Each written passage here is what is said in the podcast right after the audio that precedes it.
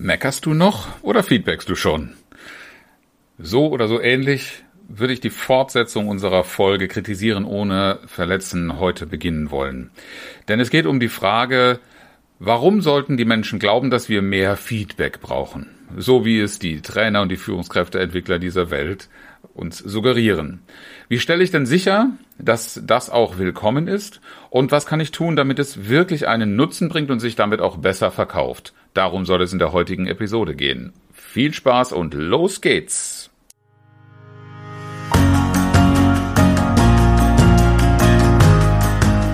Herzlich willkommen zu Führen im Team, deinem Podcast für Führungskultur und gute Teamzusammenarbeit.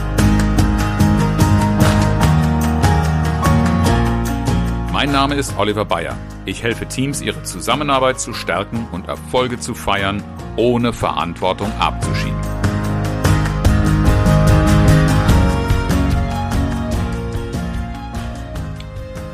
Dies ist die Fortsetzung der Episode 107 Kritisieren ohne zu verletzen, wie du Feedback zu einem wertvollen Geschenk machst. Und die Fortsetzung ähm, macht durchaus Sinn, jetzt weiterzuhören. Aber ich empfehle dir, falls du die letzte Episode noch nicht gehört hast, auch mal reinzuhören, warum das Geschenk des Feedbacks oft nicht ausgepackt wird und wie du es verpacken kannst, sodass es als Geschenk erkennbar wird. In dieser Episode soll es mehr um den Kontext von Feedback geben und da auch ganz spezifisch um das Wozu und Warum eines Feedbacks.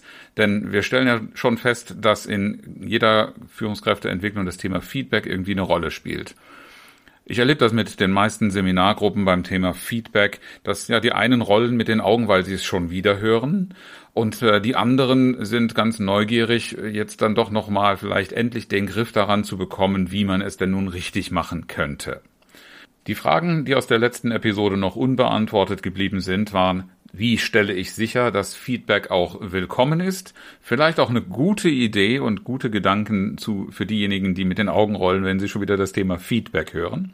Und zum anderen, was kann ich tun, damit es wirklich einen Nutzen bringt?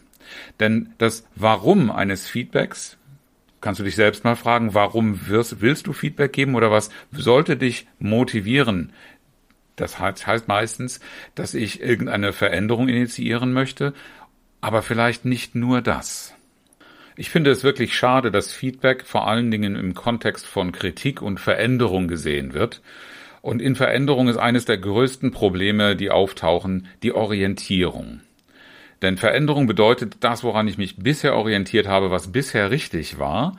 Das ist es jetzt zumindest in Teilen nicht mehr. Und das, was das Neue sein soll, das ist für mich noch ungewohnt, das ist noch fremd, wenn es eine wirkliche Veränderung ist. Das heißt also, es braucht einen, eine Möglichkeit, einen Anker dafür, die Komfortzone zu verlassen und ein Zutrauen da rein, dass es eine Orientierung, eine neue gibt, etwas, was ich lernen kann, was ich entwickeln kann, einen Schritt, den ich nach vorne gehen kann. Und genau deshalb ist Feedback etwas, was meines Erachtens nicht nur auf die kritische Seite entwickelt gehört, sondern, ich bin in diesem Podcast schon oft mit dem Spruch nicht geschimpft, ist schon gelobt genug, äh, gehört äh, worden, weil mir das ganz am Anfang meiner Zeit hier in Franken mal auch wirklich auf äh, Fränkisch so als Kulturgut präsentiert worden ist. Und das finde ich sehr schade. Ich möchte nicht behaupten, dass das tatsächlich fränkisches Kulturgut ist, aber ich äh, kenne das schon eigentlich aus der ganzen Republik, dass wir in aller Regel in unserer Kultur über positive Dinge nicht so gerne und leicht reden, wie wenn es etwas zu kritisieren, etwas zu meckern gibt. Und wenn ich mir die Frage stelle, wie, wie stelle ich sicher, dass Feedback willkommen ist, dann sollte dieser Rahmen zunächst einmal auch betrachtet werden und nicht nur die Formel und die Art und Weise, wie ich dabei spreche. Die Frage, wie kann ich dafür sorgen, dass Feedback willkommener wird, hat etwas damit zu tun, eine Feedback-Kultur zu schaffen. Und diese Feedback-Kultur ist nicht nur dazu ausgerichtet, äh, dazu da, jedem gegenseitig zu zeigen, wo er noch Verbesserungspotenzial hat. Wohlbemerkt nicht nur, das hat auch einen Platz darin, aber eine Orientierung zu geben, was ist für wen hier besonders wichtig, was sind auch die Dinge, die in diesem Team, in diesem Arbeitskontext, aber auch Feedback kannst du ja auch außerhalb eines Arbeitskontextes benutzen, äh, einfach klar zu machen, was ist das, was für mich gerade schön, wichtig, gut ist. Und das wird in vielen Kulturen, in Freundeskreisen, in Gemeinschaften äh, einen Paradigmenwechsel bedeuten, weil das vielleicht erst einmal klingt, dass jemand sehr, sehr komisch redet. Deshalb braucht es eine Entwicklung, einen Prozess, der dahin führt, dass das regelmäßig gemacht wird und dass es auch eine gewisse Ausgewogenheit zwischen dem geht, was ich gut finde, was ich gerne bestätigen möchte, wofür ich dankbar bin. Das sollte Gegenstand eines positiven Feedbacks sein. Und das, was mir nicht so sehr taugt oder was mir, was mich auch herausfordert, was mir Schwierigkeiten macht, was Gegenstand eines konstruktiven Feedbacks sein sollte. Das Thema Augenhöhe hat ja durchaus was damit zu tun, dass ich, wenn ich glaube, etwas besser zu wissen als jemand anderes, mir auch die Frage stelle, wie komme ich eigentlich dazu, meinen Ansatz für besser zu halten als den anderen? Und das aufzudecken und das transparent zu machen, ist ein ganz wichtiges Element für eine Feedback-Kultur. Man kann natürlich nach den Elementen eines Feedbacks auch ein Kritikgespräch führen, das dann auch für eine Führungskraft möglicherweise in formellere Bahnen lenkt. Aber wenn wir von Feedback-Kultur sprechen, dann bedeutet nicht jede Äußerung, hast du gut gemacht, hast du schlecht gemacht, sondern bedeutet, fällt mir leichter, gefällt mir besser und macht mir eher Schwierigkeiten oder sehe ich problematisch. Allerdings aus einer Perspektive, die erst einmal gemeinsam erarbeitet werden muss.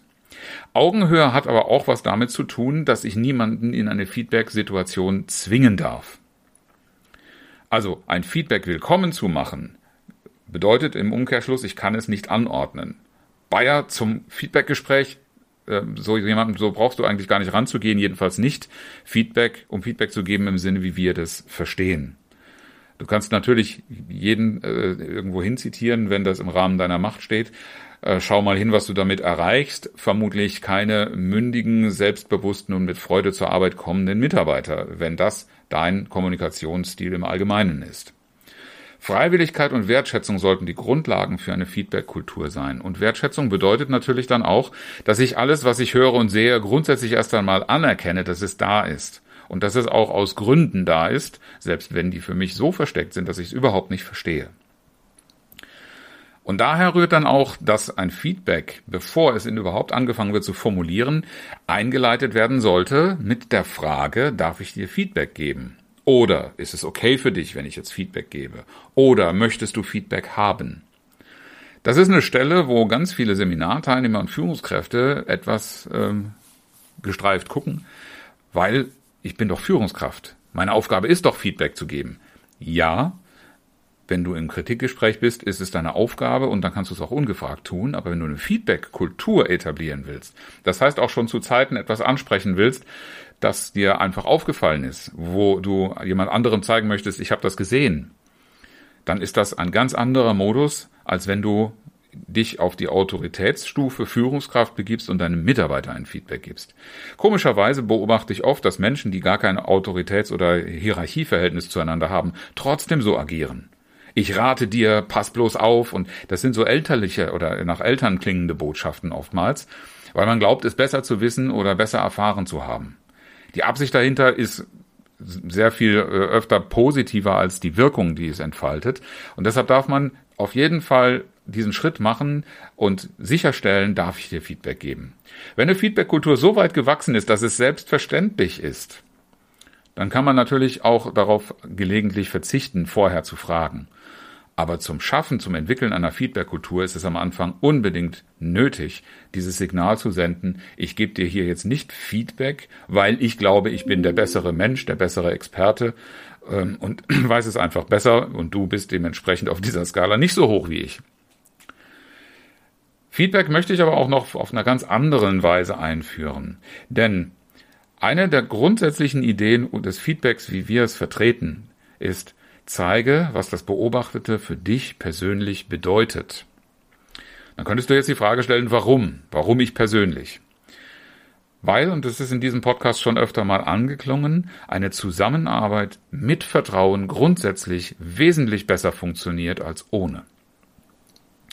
Und indem du zeigst, was dir ein Thema bedeutet, im positiven wie auch im kritischen Sinne, also was es bei dir vielleicht auch Schlimmes auslöst an Gedanken und an Gefühlen, wenn du sehen musst, dass dieses oder jenes passiert. Das sind Dinge, die viele ausblenden, weil sie es für nicht professionell halten. Aber ein solches Element mit reinzubringen, macht aus einem Feedback gleichzeitig auch ein vertrauensbildendes Element, ein vertrauensbildendes Vorgehen. Denn wenn du mir eröffnest, was dir etwas persönlich bedeutet, dann kann ich dem nicht mehr so leicht aus dem Weg gehen, als wenn du mir einfach nur eine Regel, eine Vorschrift, ein irgendwas Allgemeingültiges präsentierst, gegen das ich gerade verstoße. Da ist keinerlei Bedeutung mit verbunden, auf die ich Rücksicht äh, nehmen äh, müsste und auf, vor der ich Respekt zeigen müsste. In Wahrheit ist es oft so, und das habe ich in unzähligen Führungskräfteentwicklungen erlebt, dass jeder, der sich auf so etwas Neutrales, vermeintlich Neutrales und eine solche Institution bezieht, äh, in Wirklichkeit dahinter schon auch noch etwas stehen hat, an das er oder sie persönlich glaubt. Und das ist das, was gleichzeitig verletzt wird, wenn dieses Verhalten, das wir ansprechen in dem Feedback, nicht verändert wird.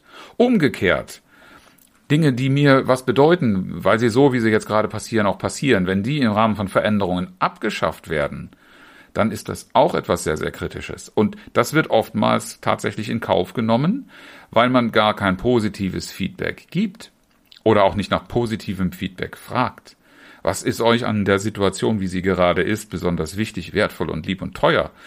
Äh, das wäre eigentlich die Aufforderung zu, gib mir mal ein positives Feedback.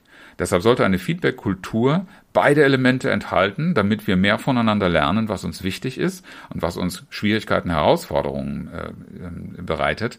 Denn je mehr wir darüber voneinander erfahren, desto stärker ist die Vertrauensbasis und desto unkritischer wird es im Übrigen dann auch, wenn wir dann mal die Zeit für ein kritisches Feedback für gegeben halten.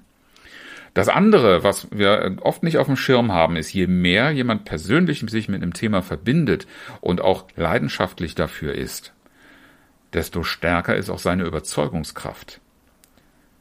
Wenn du also da es verstehst, deine persönliche äh, Beziehung, Verbindung zu dem Thema, das du gerade als Beobachtung wiedergibst und einordnest, wenn du das damit verbindest, dann wirst du bei jemand anderem viel leichter eine Bewegung auslösen können, darauf Rücksicht zu nehmen, weil du viel stärker erscheinst. Und damit diese Dinge passieren, ähm, habe ich noch drei Empfehlungen, Tipps, wenn du so willst, wie du das Feedback gestalten kannst, damit diese Feedback-Kultur Stück für Stück auch wächst. Das ist einmal ganz grundsätzlich, Feedback zu einem Dialog zu machen, indem du danach fragst, was Wahrnehmungen und Absichten bezüglich der Situation, über die du jetzt gerade sprichst, ein Feedback gibst, sind. Umgekehrt, wenn du ein Feedback erhältst, kannst du mit dieser Frage natürlich auch erhellen, was ist bei der Person, die vielleicht diese Gedanken, die ich gerade ausgeführt habe, so noch nicht haben, äh, die dahin führt, sich dahingehend zu äußern. Die Frage nach Absichten, nach Wahrnehmungen und da, danach, wie sieht jemand anders etwas, dieser Perspektivwechsel ist etwas sehr, sehr Wertvolles für beide, wenn wir zumindest, wenn wir in eine Verbindung gehen wollen. Wenn du in einer Konfliktsituation bist und den anderen in, in keiner Weise wertschätzend bereit bist zu betrachten, wird das sehr, sehr schwer fallen und wird vermutlich auch nicht funktionieren. Aber dieser Perspektivwechsel ist etwas, was du vollziehen kannst, indem du nach Wahrnehmungen und Absichten fragst. Und du kannst auch dein Gegenüber zu einem solchen Perspektivwechsel einladen, indem du nämlich nach die Nachvollziehbarkeit deiner Perspektive dem anderen mal abfragst. Führungskräften sage ich oft, sie sollen mal gedanklich ihr Gegenüber einladen dazu, auf dem eigenen Stuhl Platz zu nehmen und das aus dieser Richtung zu betrachten, ob sie es dann nachvollziehen können. Und in der Feedback-Kultur sollte das selbstverständlich sein, dass diese Bereitschaft auf beiden Seiten vorhanden ist und dass das auch regelmäßig geübt wird. Denn dadurch zeigt sich einfach, dass Scheuklappendenken oder Sichten und Silo-Denken und all solche Dinge rapide abnehmen. Und der dritte Punkt oder der dritte Tipp, den ich dir noch mitgeben möchte für ein konstruktiv wirksameres Feedback ist, Veränderungen, die du dir wünschst, solltest du vermeiden vorzugeben, wann irgend möglich aus der Ideenwelt deines Gegenübers, des Feedbacknehmers abzuleiten und dann eine Vereinbarung darüber zu treffen, auf die du dich später beziehen kannst. Denn solche Vereinbarungen, wenn wir die immer wieder zitieren, wenn wir darauf zurückkommen und wenn wir so etwas entwickeln, so dass jeder auch eine Beteiligung dran hat, dann ist, dann entsteht mit der Zeit eine Art Regelwerk, auch wenn es nicht niedergeschrieben ist, ist es, ist es doch in vielen Köpfen verankert als Teil der gemeinsamen Kultur, wie es uns entspricht, wie wir es haben wollen und wie es möglicherweise auch nicht wünschenswert ist. Und in, in, in dem Maße, wie du es zu einer Vereinbarung bringst, desto stärker kannst du natürlich später auch dich darauf beziehen. Ich will nicht so sehr sagen einfordern, aber schon darauf hinweisen, wir haben es mal anders besprochen. Und damit hast du einen ganz anderen Legitimationsrahmen und findest auch eine andere Akzeptanz bei deinem Gegenüber. Es ist nicht alles und es gibt natürlich noch vielfältige Einflüsse in der Arbeitswelt. Ähm, aber mit diesen drei Tipps wirst du in Richtung Feedback-Kultur, in Richtung Akzeptanz und wirksamer Veränderungen deutlich mehr erreichen. Ich äh, freue mich, wenn ich von dir Rückmeldungen, eigene Erfahrungen dazu oder gerne auch Erlebnisse, wenn du das mal ausprobiert hast, äh, höre. Dann äh, schreib mir doch einfach eine Mail an fragen at oliver-bayer.de oder Schreib mir auch gerne einen Kommentar zu den entsprechenden Posts in den sozialen Medien. Die Links dazu findest du wie immer in den Show Notes. Herzlichen Dank fürs Zuhören und schön, dass du dabei warst. Bis zum nächsten Mal in diesem Podcast, wenn es heißt Führen im Team, Zusammenarbeit stärken und Erfolge feiern, ohne dass Verantwortung abgeschoben wird. Ich freue mich auf dich.